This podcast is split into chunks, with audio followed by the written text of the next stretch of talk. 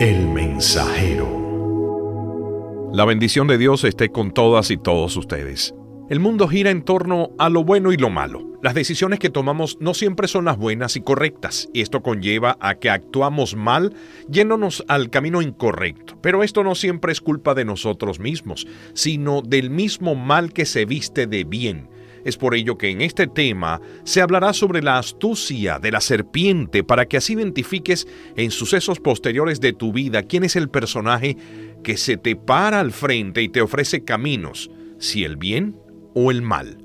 Muchas veces el Señor Cristo, a través de sus enseñanzas, nos aconsejó que debemos ser prudentes. ¿Y por qué esto? Bueno, la prudencia es aquella capacidad que te permitirá pensar meticulosamente acerca de aquellos acontecimientos en tu vida que pueden generar un riesgo a futuro por lo que nos inculcó esta capacidad a los fieles, con el objetivo de que no nos dejemos llevar por una ingenuidad ciega y peligrosa que nos pueda llevar a cometer actos malos, sino por el contrario, permitan que la cordura exista en nosotros a través de un amor vivaz y diligente, de los dones del Señor, tan vivo y activo que permitamos ver entre mis propios ropajes al mal que lo quiera robar. Si nos vamos al Evangelio del Señor, en el de Mateo 7, versículos 15 al 20, existe una clara enseñanza por parte de Jesús donde nos transmite el mensaje previo. El mismo dice, Prevénganse de los falsos enviados. Ellos aproximan con piel de oveja, pero dentro de ellos existe un lobo avaricioso. Se darán cuenta por sus frutos, ya que todo árbol sano provee frutos buenos, pero el que no está sano provee frutos malos. Un árbol saludable no puede dar frutos malos, ni por el contrario uno achacoso cosechar frutos buenos. Aquel que no dé frutos buenos se tala y se lanza al fuego, por lo que sabrán diferenciar el mal por medio de los frutos. Este es un pequeño texto del Evangelio donde Jesús explica cómo actúa el mal, cómo engaña y cómo se le identifica.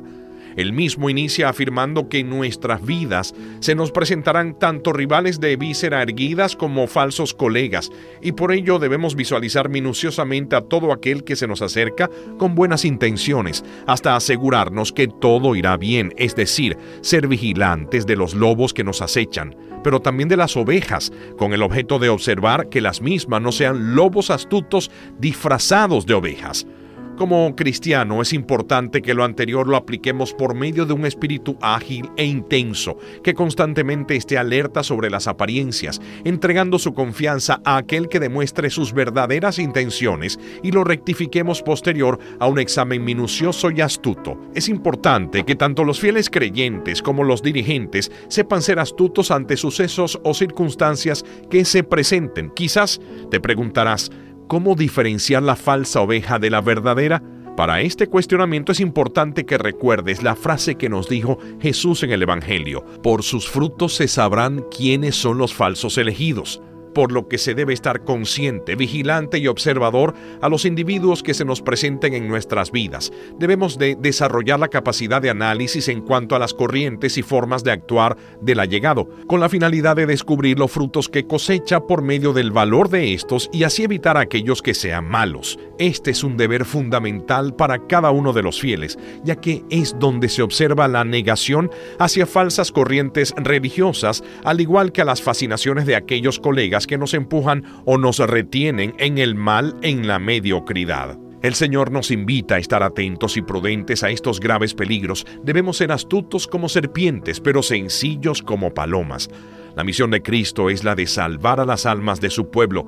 Estas conforman un gran tesoro preciado que se debe proteger y por lo tanto su pérdida implica en un mal mayor a aquellos físicos o morales que podamos padecer. Por ello, él nos transmite esta misión como fieles. Que Dios los bendiga.